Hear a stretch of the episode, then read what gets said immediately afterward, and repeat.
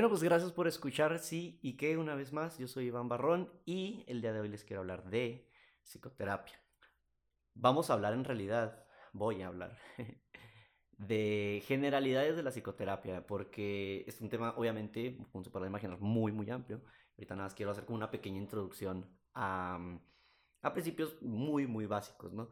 Primero que nada, eh, bueno, en, por ahí en redes hice una pequeña actividad, ¿no? De que a ver si había dudas o algo por el estilo. Y la primera duda, de hecho, fue si, si la psicoterapia, decía la persona, oye, bueno, la psicoterapia a mí me suena como a rehabilitación, si es verdad. Y en cierta manera, pues sí, lo puede ser, ¿no? Obviamente. No todo lo que se trata en un consultorio eh, de, psicología tiene necesariamente que ser como una rehabilitación, como si hubieras estado enfermo, ¿no? Para esto es que existen, de hecho, dos conceptos, al menos en mi formación, así me lo, me lo dijeron, ¿no? Eh, que es la asistencia psicológica y la psicoterapia. La asistencia psicológica es pues para cuando una persona pues busca orientación, busca ayuda y, todo y, se le atiende. Y la psicoterapia es como tal ya cuando se empiezan a emplear métodos, procedimientos específicos para tratar una patología en particular, algo muy, muy particular. Eso es en México en general, hasta donde yo sé. Eh, hay lugares en los que se utilizan de, forma indiscriminada los conceptos de psicoterapia y asistencia psicológica. Aquí, por practicidad, voy a decir terapeuta, psicólogo de forma así indiscriminada, ya habiendo dicho esto que, les acabo de, mencionar, ¿no? Ahora, otro punto con el que yo me he topado mucho sobre la, sobre la psicoterapia es que mucha gente luego cuando sabe que estudié psicología, eh, lo primero que me dicen, ah, pues es que una vez, güey, fui, fui con un, con un psicólogo y la neta no me solucionó nada, la neta pues nunca, nunca nada, ¿no? Y eso es donde les pongo un, pues a ver, estate, un date quieto, ¿no? Para empezar, ¿no? La psicoterapia no es como que eh, el terapeuta no es como que te vaya a solucionar mágicamente la vida, de ninguna manera. Eh, no le estás vendiendo tu alma al diablo para, para hacerte rico de un día para el otro, ¿no? En realidad estás yendo a, aprender. Y es precisamente de lo que se trata la, terapia. Tú vas y aprendes, tú vas y adquieres herramientas eh, para entender, para lidiar y para, eh, pues sí, para poder vivir con tu propia mente y con tu propio, con tu propio entorno, ¿no? Entonces, eh, mucha gente piensa que el terapeuta, que el psicólogo los va a salvar y les va a salvar la vida, ¿no? Y les va a solucionar todo, cuando en realidad no se supone que sea así. Se supone que tú aprendas lo suficiente para que tú le des un orden a tu vida, ¿no? No hay nadie más responsable de tu, de tu propia vida que tú mismo. Entonces, em, se trata de, de, eso, ¿no? De adquirir herramientas o también he recibido la queja de que es que no me dijo qué hacer, nunca, es que nunca me dice qué hacer y en parte eso es bueno. Eh, siempre se busca, bueno, hasta donde yo sé, de nuevo, les estoy hablando desde el punto de vista de mi formación.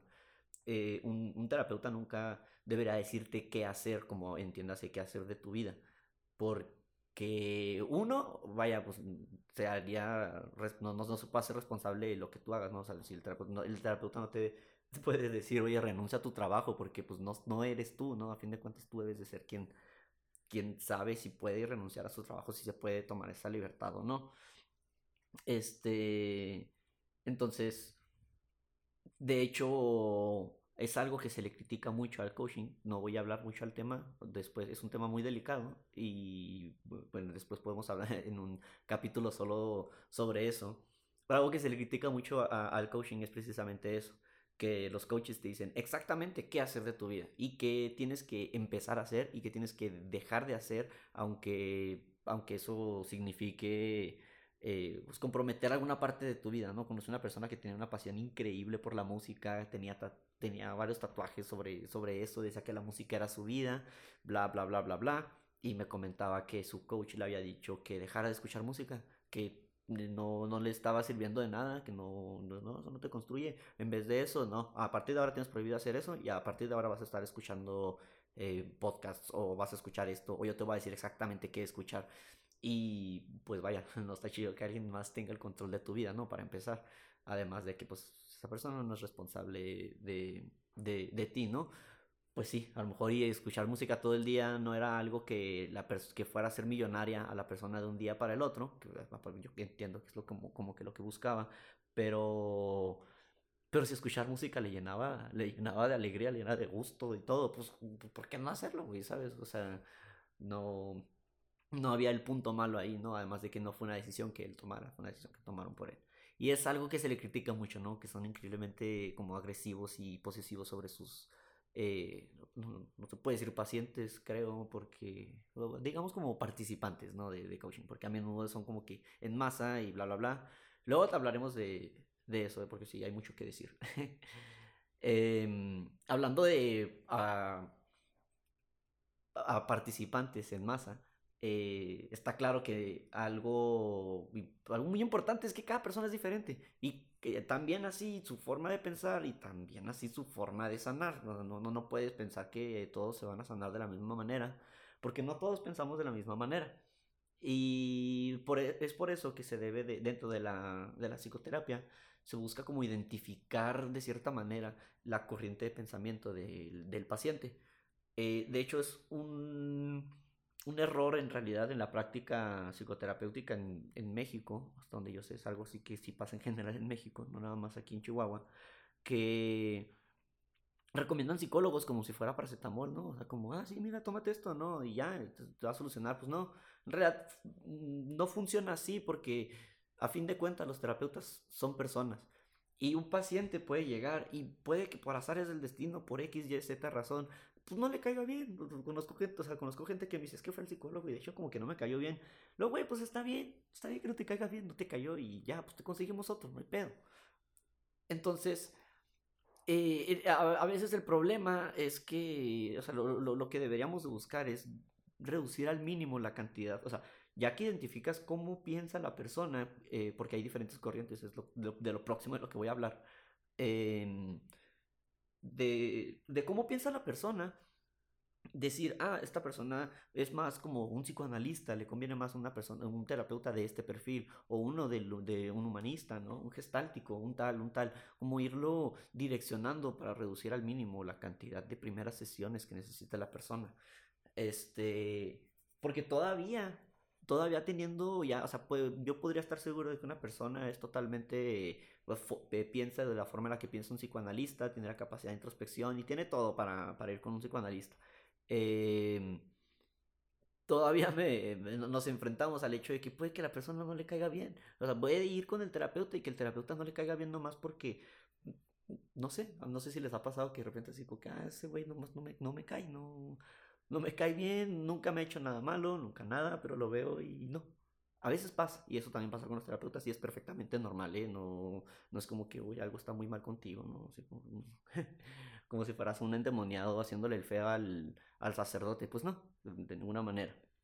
Em, debe de haber este contrato terapéutico. No me refiero al, hoy nos vamos a ver los martes a las 3, sino un, oye, pues mira, yo soy una persona que está contigo, te quiero ayudar, o sea, te, te, bueno, vienes aquí porque quieres ayuda, nos vamos ayudando y todo, bla, bla, bla, bla, bla, te tiene que caer bien porque no le vas a estar contando cosas de tu vida, cosas muy personales a alguien que no te cae bien. Es totalmente, totalmente normal.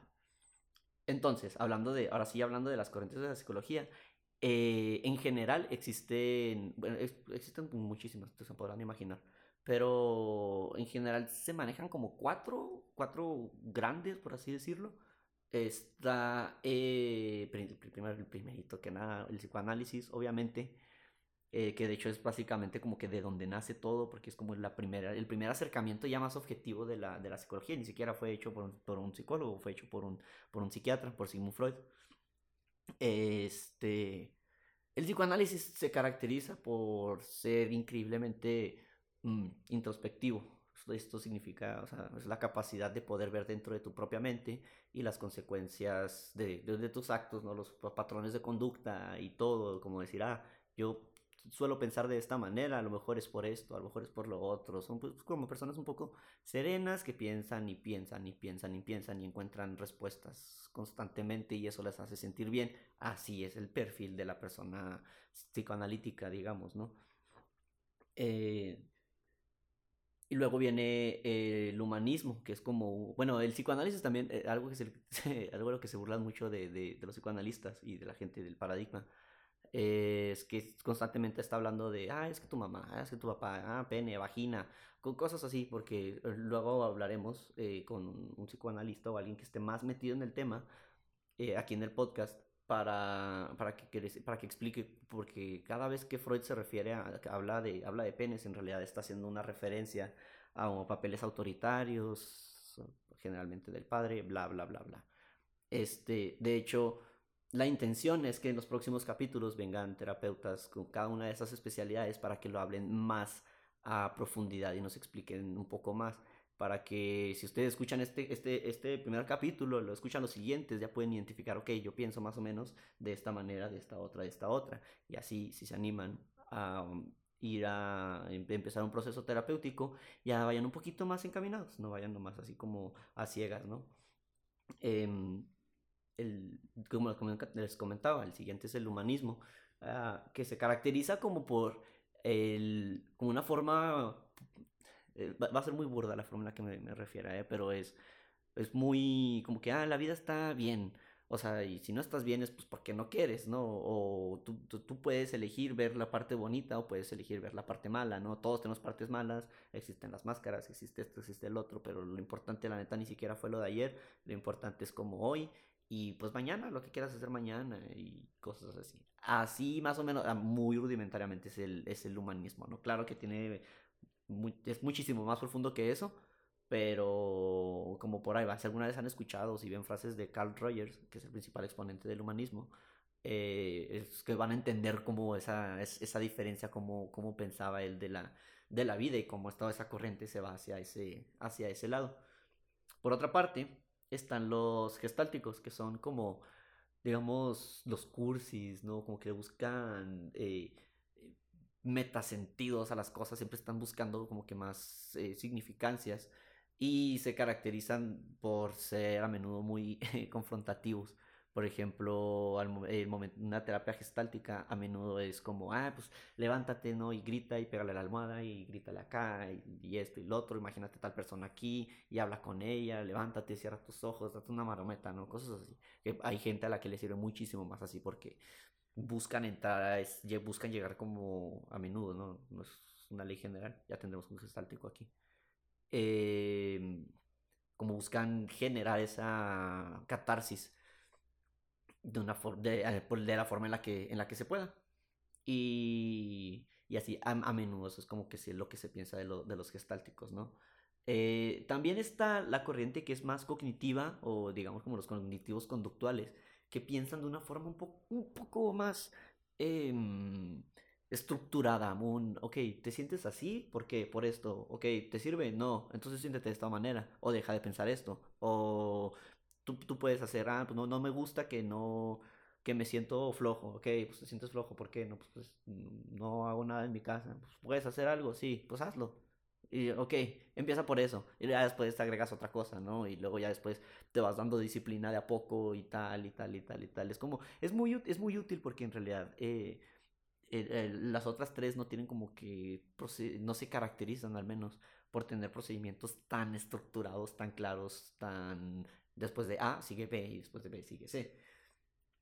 Y tampoco es tan sencillo como suena en el cognitivo conductual. Claro que tiene muchísimas cosas de, eh, detrás de ello. Pero ya tendremos a un cognitivo conductual para que nos cuente eh, sobre ese tipo de, de, metodologías ¿no? y de la forma en la que, en la que se piensa y en la que se, se maneja.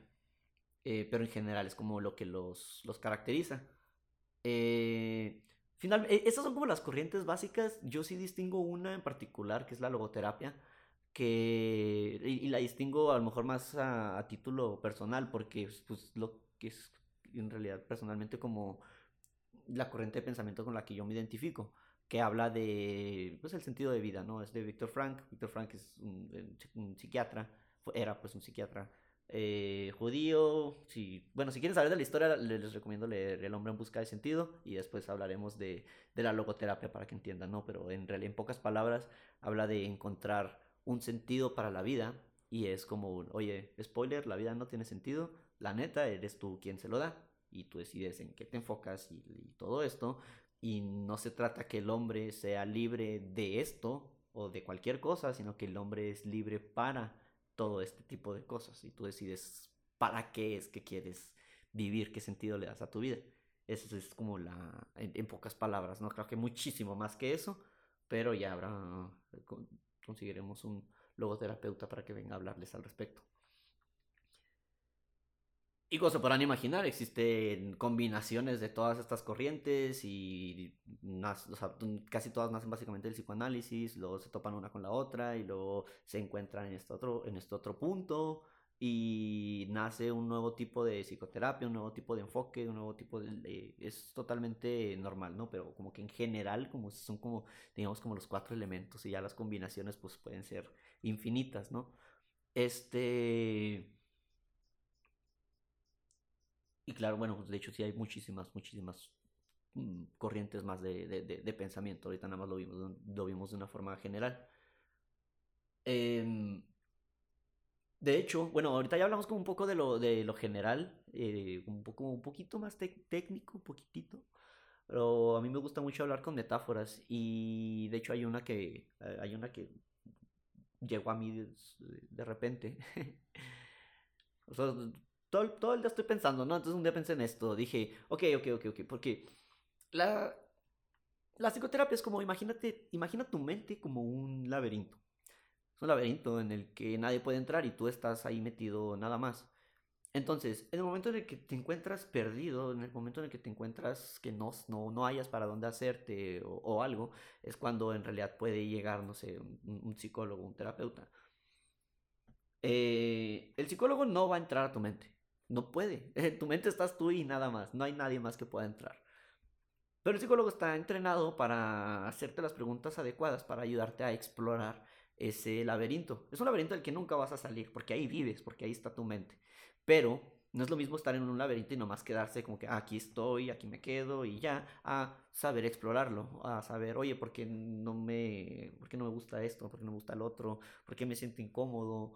Ah, cosas por el estilo, ¿no? Por ejemplo, eh, imagina que, o sea, estás ahí, ¿no? El psicólogo te dice, ok, ok, ok.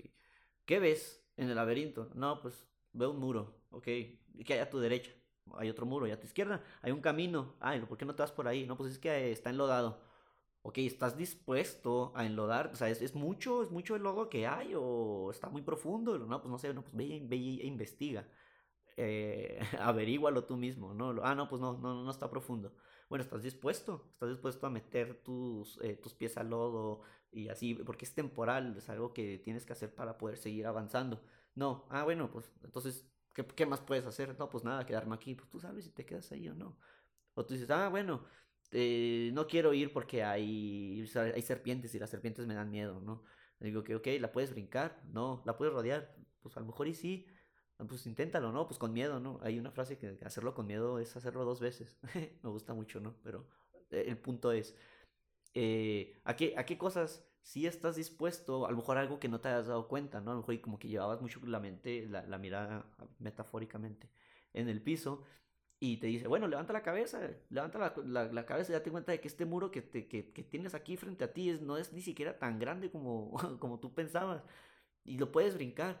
O lo puedes tumbar, no, así como que, oye, mira las, mira las paredes de, tu, del laberinto en el que vives, ¿Cuál, ¿cuáles de esas vale la pena eh, mantener? No, ese, ese, muro de ahí se está rompiendo. Bueno, pues vale la pena mantenerlo levantado, sí, pues, pues, pues repáralo. O vale la pena tirarlo, pues sí, pues tíralo, a lo mejor te sirve, encuentras una nueva salida, un nuevo algo, ¿no? Y con esto, no se supone que dejes que salgas eventualmente del, del, laberinto, sino que no tengas miedo de estar explorando y de seguir avanzando y seguir encontrando y si de repente te tienes que ir para atrás o sea, te topas con un, eh, un punto muerto, eh, pues sencillamente saber que no pasa nada si te vas para atrás, si retrocedes tantito y avanzas y te mueves y acá que para, que para, esos, para esos efectos, ¿no? Hay otra metáfora que también me gusta mucho, que es como, no sé si les ha pasado cuando limpian, no sé, puede ser su cuarto, puede ser su carro, su algún lugar de la casa, algún cuarto de tiliches, ¿no? Donde avientas cosas y todo. Ya para cuando está hecho un cagadero, que digamos que es tu, tu mente, este, ya para cuando está hecho ahí todo, pues sí, un cagadero. Y te pones a ordenar cosas y dices, ok, esto no lo necesito y todo, llega un punto de la limpieza en el que tienes todavía más cagadero, porque ya sacaste todo, porque está así y dices, Uy, ya ni siquiera hayas para dónde. Y la verdad es que la psicoterapia también es así. También a veces, también a veces duele porque tienes que pues encontrar cosas, te encuentras con cosas eh, dentro de tu, dentro de ti que, que te dolían. Va, volviendo a la eh, metáfora del cuarto, o sea, estás sacando todo y ahora tienes mucha basura por ahí, pero ahora, ahora entiendes que es basura y ahora estás dispuesto a deshacerte de eso. Sí, entonces ya que sacaste todo, ya que todo está como que en desorden, empiezas a volver a darle un orden, el orden que ahora quieres. Y eso no quita que no vaya a volver a haber un desorden en, ese cuarto eh, eventualmente, sino que pues cuando lo vuelvas a hacer ya no, pues que no tengas miedo a que de repente haya, haya un desastre y todo, porque eso te ayuda a decir, ok, esto sí ya no me sirve, hace, hace unos meses me lo quedaría, ahorita ya no, mi forma de pensar ya cambió, ahora sí lo tiro, y entiéndase, pues es una metáfora para, es una analogía, ¿no? De, de, las amistades, de las relaciones, de lo que tú necesitas y no, y tú antes pensabas que necesitabas innegablemente y ahora te das cuenta de que pues no te, generan o te ocupan espacio o no que sean basura, pero pues sencillamente ya no las necesitas, ya no las quieres y eso está perfectamente, eso es perfectamente comprensible, ¿no? Entonces, es un poco, es un poco como eso, ¿no? Eh, este capítulo nada más quería reflexionar un poco sobre cómo es la, psicoterapia en términos generales, eh, dejar clarísimo que no es la solución mágica a todos tus problemas, sino que tú tienes un rol muy, muy activo en, tu propia, en tu propia sanación. Y pues ya más adelante veremos, eh, les digo, en cada capítulo de los próximos capítulos, cómo, cómo es que piensan cada una de estas corrientes eh, psicoterapéuticas. Este, también quisiera dejar en claro, pues bueno, eh, pues no tiene nada de malo ir a psicoterapia. Creo que, creo que está un poquito de más, digo, pero por más que ahorita ya está un poquito más normalizado de que, ay, mira que me dijo mi terapeuta, ¿no? Y cosas así. Pero para colmo, gente que ya le está perdiendo el miedo a, ir a, acercarse a un psicólogo y todo, luego se topa con uno y dice, no, pues es que no me sirvió y no, y, y todo eso. Por eso es que me sentí en la en la obligación de explicar como que es, por algo, ¿no? Es porque no piensas igual que él y eso es perfectamente comprensible. No tiene nada de malo que no te encuentres eh, con, la, eh, con la primera persona, con el primer terapeuta con el que vayas, porque eso es totalmente normal.